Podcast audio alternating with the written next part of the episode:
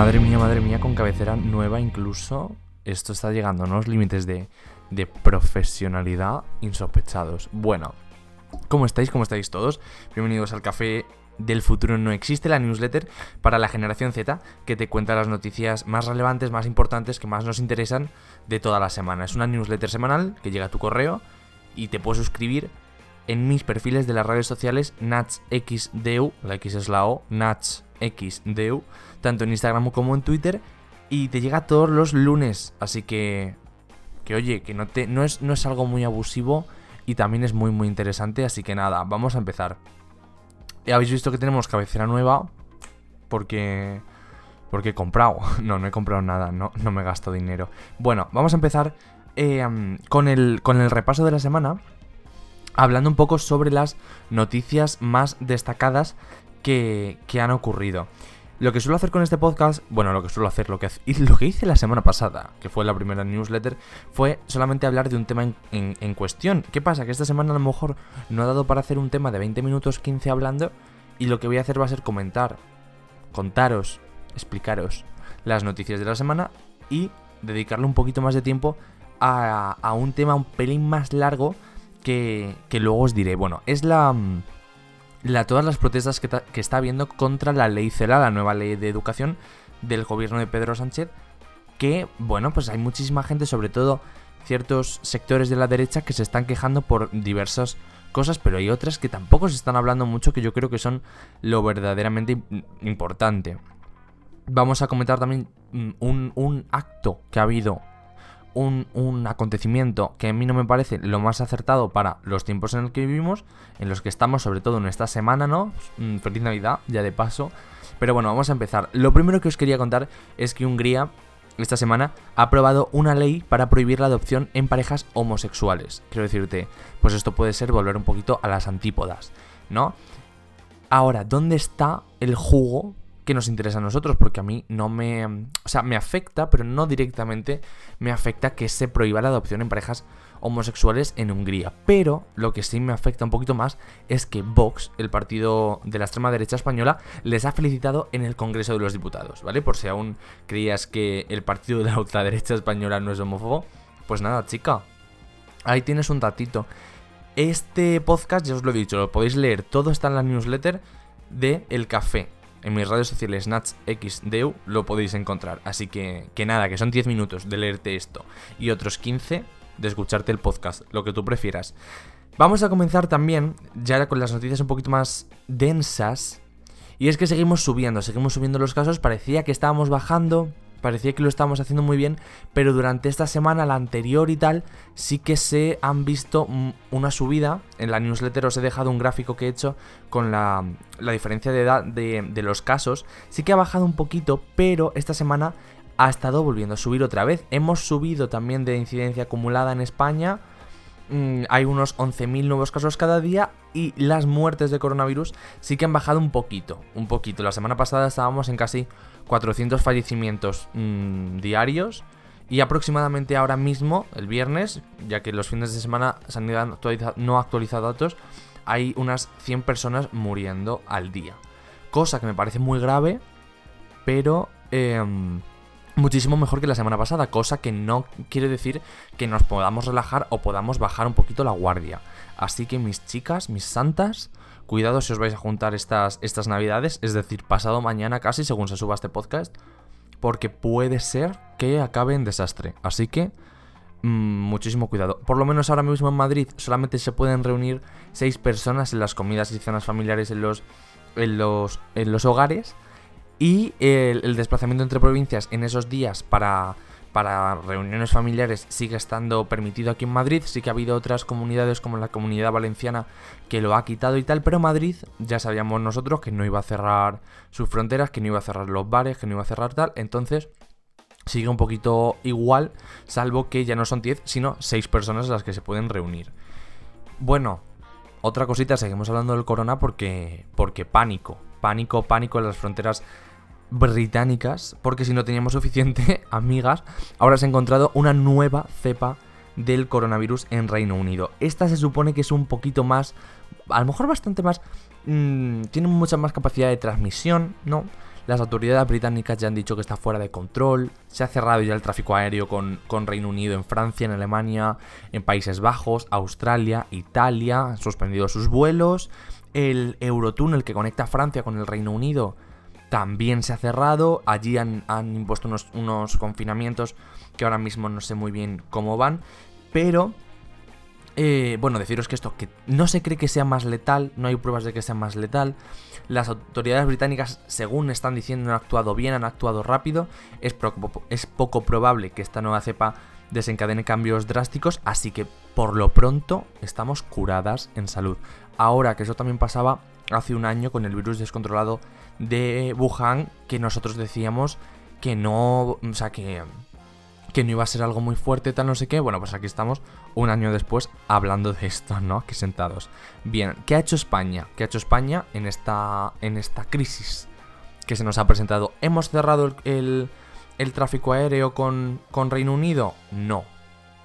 No, le hemos pedido a la Unión Europea, sí que le hemos pedido una respuesta coordinada entre todos los países, pero nosotros hemos hecho nada. Es decir, lo que ya se hizo con un poquito con, con Italia, cuando se pusieron ahí a cuatro guardias civiles a ver personas pasar para ver si detectaban algún positivo, pues lo que se ha hecho en España es reforzar el control de pruebas PCR a viajeros procedentes de Reino Unido.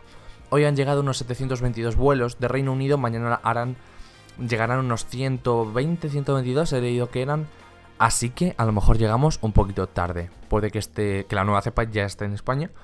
Así que nada, mis santas. Nada, no quiero ser yo alarmante ni nada, pero bueno, de momento hacemos caso a los expertos, estamos pendientes de esto y la semana que viene, ¿qué pasará? ¿Subirán muchísimo más los casos?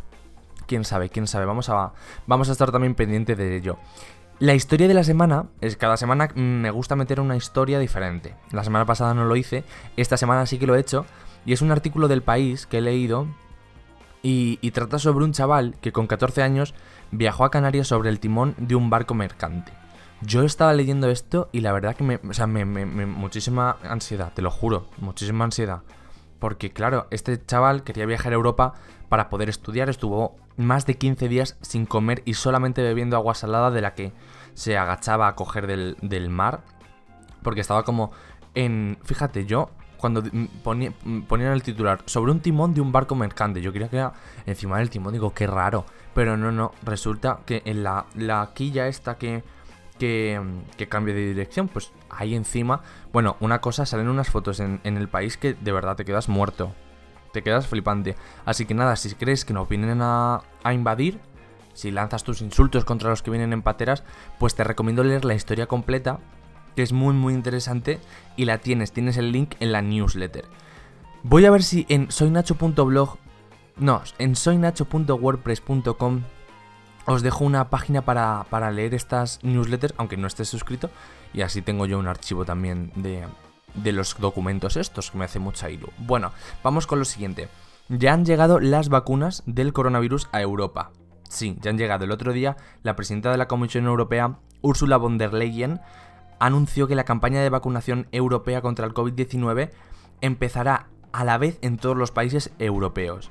Es decir, en España también, los días 27, 28 y 29 de diciembre si todo sucede según lo previsto. El día 21 está programado, bueno, 21 que es mañana, hoy, hoy según estéis escuchando esto, em, está eh, programada la reunión de la Agencia Europea del Medicamento que va a aprobar la vacuna justo el 20 creo que es el 23, 24. El 23-24 ya como que se aprueba, etcétera, y, se, ya se empiezan a enviar las vacunas, llegan a los diferentes países y los días 27, 28 y 29, ya según se organice cada país un poquito, empieza la campaña de vacunación.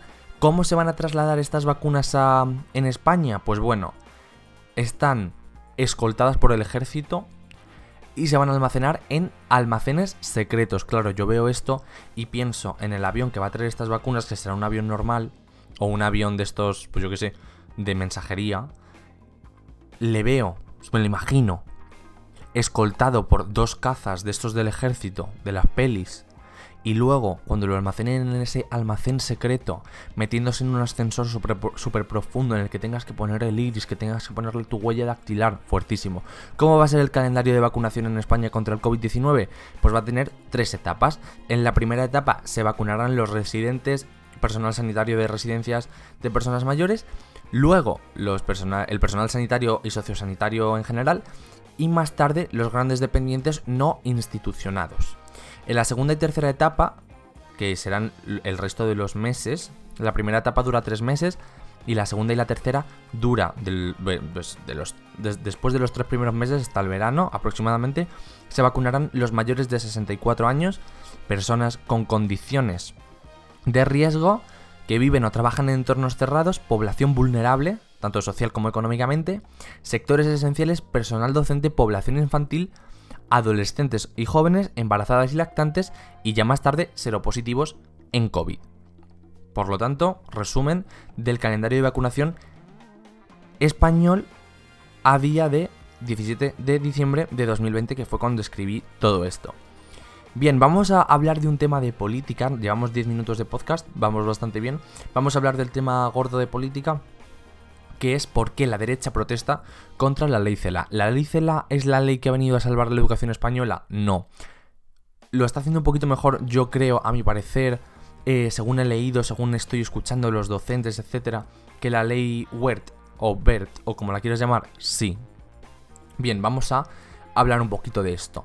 El domingo 20 de diciembre, es decir, ayer, si estás escuchando esto según subo el podcast, la plataforma Más Plurales volvió a convocar una manifestación contra la nueva ley educativa LOMLOE. Pero, ¿por qué protestan? ¿Cuáles son sus argumentos? Y hay desinformación entre los manifestantes. ¿Qué tiene de malo la ley CELA y qué tiene de bueno? Pues vamos a, vamos a verlo, te lo explico. El primer punto del que se suelen quejar muchísimo, muchísimo, muchísimo es la escuela concertada. ¿Y cómo se suelen quejar de esto? Es que esto es muy curioso, porque esto de hecho no lo he puesto, fíjate, no lo he puesto en la newsletter. He visto un vídeo, yo cuando me estaba informando sobre esto, digo, me voy a meter en YouTube a ver qué dice la gente, ¿no? Eh, los típicos youtubers de, que salen en estado de alarma. Digo, a ver qué dicen y por qué se quejan, ¿no? O sea, qué, qué argumentos tienen. Y entonces me ha saltado un vídeo de un colegio católico Imagino que... Imagino que concertado, claro. Un colegio católico en el que ponían en el patio a todos los alumnos de infantil, infantil o primero de primaria, vaya, que no, no era mucho más, más amplia la edad. Y estaban todos en, el patio. O sea, había unos niños sentados en forma de lazo, con unas cartulinas así naranjas, que es el, el leitmotiv de, de, estas protestas, el naranja y el lazo. Y, leían, o sea, los niños que no, sabrán ni sumar hasta 10, o sea, ni contar hasta 10, o hacer sumas de dos cifras, y estaban los niños sentados todos en el patio, un patio enorme, claro, y había una monja, bueno, dos monjas a lo largo de todo el vídeo, y creo que luego salía una profesora también hablando, bueno. Y la profesora en plan, las monjas, tipo, nos estamos quejando aquí de la ley, no sé qué, no sé cuánto, y los niños, ves a los niños en plan pues claro, cada uno a su bola, nadie entendía nada. Digo, pero vamos a ver, por, o sea, ¿cómo se está usando a estos niños para hacer como una especie de campaña publicitaria en contra de esta ley? Me parece muy bien que tú discrepes con esta ley porque, chica, cada uno pues tendrá su pensamiento, vale, muy bien. Pero ya de ahí a usar niños menores que no tienen ni idea, ni tienen vinculación con esto, ni, ni nada, porque a ti te vayan a quitar las... las ¿Cómo se llaman? Las... las... las cuotas voluntarias, que ahora van a ser voluntarias y no pueden ser obligatorias. O sea, ¿qué está ocurriendo? ¿Por qué estás haciendo esto? Luego yo leía en el país hace unas semanas cómo muchísimos padres de la concertada se quejaban de que habían usado a sus hijos en vídeos promocionales del, del colegio, etcétera, quejándose contra la ley CELA y decían, bueno, es que yo no, o sea, no decían su opinión sobre la ley, pero decían, es que yo no quiero que se use a mi hijo en un acto político del que mi hijo no tiene nada que ver y no entiende nada. No, pues yo creo que esto es un poco lo mismo. Bueno, vamos, a, vamos ya con los datos. La escuela concertada. Para empezar, ¿cuándo nació la escuela concertada? Nació en 1985 para racionalizar las subvenciones que recibían los colegios privados durante la dictadura. La escuela concertada tiene financiación pública pero administración privada, es, es en lo que se basa lo, financia el Estado, pero la administración, la administración es privada, ¿no? Y entonces esta nueva ley pone algunos límites a la escuela concertada, límites que yo no veo del todo mal. habiendo estado yo en una concertada, tampoco veo que esto, vamos, que coarte muchísimo la libertad, etcétera, etcétera. Bueno, para empezar no se podrá utilizar el suelo público para construir colegios concertados, cosa que, pues chicas, que me parece bien. Es que no, no entiendo, pero bueno, no he venido yo aquí a dar mi opinión. Bien, también se dejará de recibir financiación pública en aquellos centros que segreguen por sexos. Quiero decir, estamos en el siglo XXI, no en el XIX, lo de la segregación por sexos lo podríamos ir dejando. Y eh, la tercera cosa que me ha parecido reseñable es que no se podrán introducir actividades complementarias dentro del horario lectivo, suponiendo esto una cuota extra para las familias. Es decir, que las familias no, no tienen por qué pagar una actividad complementaria, como puede ser piscina a lo mejor, no estoy muy seguro. Vaya, que no, las, no, no hace falta que las paguen y no hace falta que las cursen. ¿Por qué? Porque obviamente esto sí, o sea, antes de que esto se legislara, había muchísima desigualdad, ¿no? Por así decirlo. Porque si, según he leído de diferentes testimonios, si no mm, pagabas esas cuotas, que al fin y al cabo son voluntarias, pero se convierten prácticamente en obligatorias, porque si no, tu hijo no tiene, no tiene clase como a mitad del, horario escolar y entonces se le separa de, su clase, bueno, es un, un, jaleo que te cagas. Entonces el niño, obviamente para no separarse, los padres lo que hacen es pagar esa cuota y ya está. Bien, pues en las manifestaciones de más plurales no se dejan de escuchar estas quejas por el desmantelamiento de la concertada, cosa que, según el texto, no va a suceder, porque en ningún momento pone eso. Las ayudas a la concertada siguen estando igual, la financiación a la concertada sigue siendo la misma, solo que ahora mismo se, suprime la, financiación pública a aquellos centros que se creen por sexos, cosa que me parece súper coherente, y además lo de, las cuotas voluntarias que pasan a ser voluntarias totalmente, ya que no se podrán introducir actividades complementarias dentro del horario, lectivo. También otro punto que se han quejado muchísimo es el tema de la educación especial.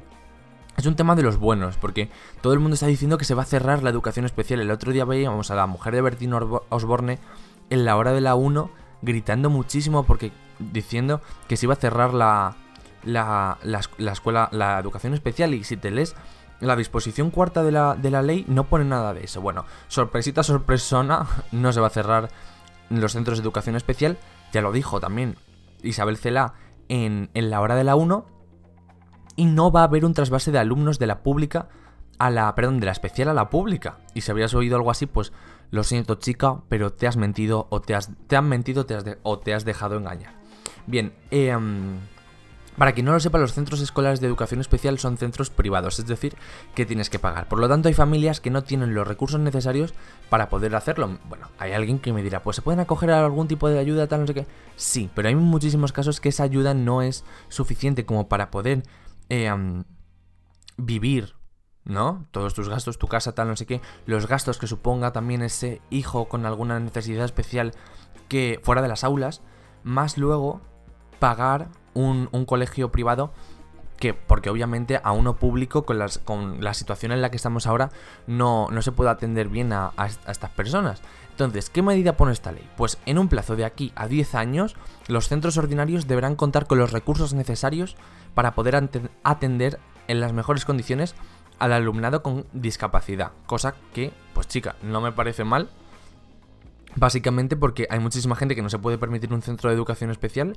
Cuanto mejor estén eh, atendidos en la pública, súper guay. De hecho, la Unión Europea ya estaba presionando a España para que hiciera algo así porque, eh, según el, la Convención de Derechos de la Infancia, creo que es, eh, vamos muy atrasados en, este tema y la Unión Europea estaba ya haciendo ya mm, presión para que España tomara una medida así, cosa que no entiendo por qué se critica, porque básicamente sí que dice un poquito más adelante la ley que, mm, que los centros ahora mismo de educación especial serán un centro de referencia, pero claro, lo que se consigue con esta, con esta ley o sea, lo que se intenta conseguir con esta medida es que la pública esté muchísimo más preparada. Obviamente, si no está preparada, no van, no va, no, la gente no se va a mover a la pública.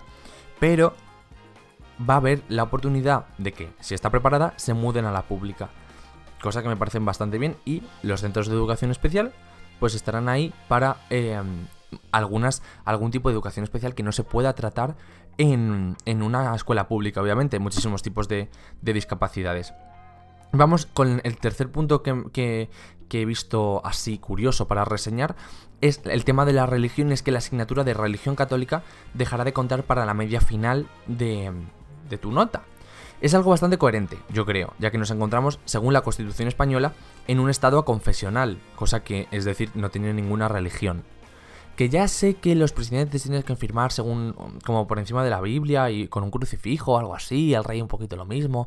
Bueno, una paradoja un poquito rara.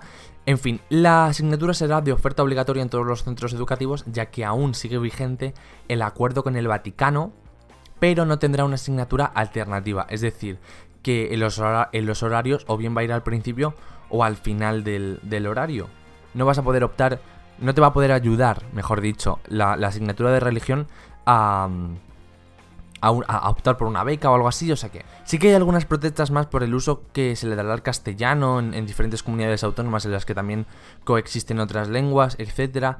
Hay, algunas más, pero de lo que no se está hablando prácticamente es si esta ley es útil para el alumnado. Estamos todos en plan, no es que a los padres no les van a dejar elegir el centro en el que quieren ir sus hijos, no es que van a quitar la religión, no es que el castellano, vale, ok, pero esto cómo afecta realmente a los alumnos. O sea, ahora mismo en la ley no se habla de la educación post-COVID, por así llamarlo, ¿no? Los avances tecnológicos que va a haber, va a haber alguna inversión en tecnología, no se sabe. Se habla de la bajada de ratios en las aulas. Ahora mismo estamos en bachillerato con ratios permitidas de 35 alumnos, cosa que en ningún centro público pasa porque siempre se suelen se suelen superar. En mi clase el año pasado éramos 37. En, primaria está en 25, pero yo me acuerdo de toda la vida en primaria de ser unos 28. Entonces, Quiero decir, si ahora mismo no se están respetando las ratios, yo creo que se debería bajar las ratios por ley. Se ha podido hacer de muy mala manera ahora mismo con el, con el corona y yo creo que se debería poder hacer. Vamos ya terminando y con el siguiente tema, esta vez de cultura, pero ah, un poquito mal, un poquito mal. Y lo comento muy por encima. Rafael ha dado un concierto con 5.000 personas en medio de la segunda ola del COVID-19. A ver, yo creo que hay un poquito de controversia con este tema y, creo que nos está viendo desde el punto correcto, por así decirlo. Estamos hartos de repetir que la cultura es segura. Sí, sí, sí, sí. La cultura es segurísima y hay que apoyarla. Pero también yo creo que hay que tener un poquito de cuidado. O sea, un poquito de cuidado. Se supone que en el, en el Withing Center, que fue donde se hizo este concierto, se han cumplido y se han llevado a cabo todas las medidas de sanidad. Cada 12 minutos el aire se renueva, según dicen en el Withing Center. Bueno, parece que han cumplido las, medidas a la perfección. Pero quedan 3 días o sea, cuando se hizo este, este concierto quedaban 3-4 días para Nochebuena. Y en Madrid eh, se estaban subiendo las, los contagios y tal, estaban subiendo mucho. Ahora mismo es una de las que más, las comunidades autónomas que más, que más, que más casos tiene. Entonces, el público de Rafael creo que sabemos todos cuál es. Es un poquito gente mayor. Entonces, yo creo que lanzar una imagen así justo antes de Nochebuena, de Navidad, de fin de año, cuando la mayoría, justamente este año, la mayoría de gente no va a poder reunirse, no van a poner, no van a poder verse, etcétera. Tiene un poco, tiene sentido lanzar esta imagen o sea, hacer este concierto. Quiero decir, si este concierto hubiera sido de un, de un artista joven, no estaría saliendo los titulares eh, con todos los tertulianos de la televisión hablando de lo irresponsables que son los jóvenes. Me cuesta creer que no, la verdad. El otro día, no me acuerdo si, si era de, de Esquerra Republicana o de H. Bildu, pero hubo una diputada que no trató, bueno, bueno, es que me quedé loco, no trató a los jóvenes como si fueran asesinos en serie, diciendo que, pues bueno, como la campaña de Madrid, no, este chupito lo paga tu abuelo, eh, si te vas de copas, tu abuela la palma, cosas así que, se veían en la, en la campaña de Madrid. Bueno, pero no lo hizo y me pareció muy guay, dije, uy, cuidado, cuidado, cuidado, que estamos asistiendo a una revolución. Bien, las recomendaciones antes ya de terminar, que quedan nada, 25, llevamos 25 minutos. Pues nada, las recomendaciones. Si tienes Twitter, en la newsletter te dejo un link al hilo que repasa los mejores momentos tuiteros del año. O sea, desde el hilo de Elena Cañizares hasta un montón de, momentos que son graciosísimos, que yo no me acordaba y, me, me, eché un rato a reír. Se ha publicado, esto es una recomendación ya para a lo mejor pensar un rato. se ha publicado un vídeo de soldados españoles, soldados españoles, haciendo el saludo nazi en un cuartel militar y cantando una canción de la División Azul. Cuidado.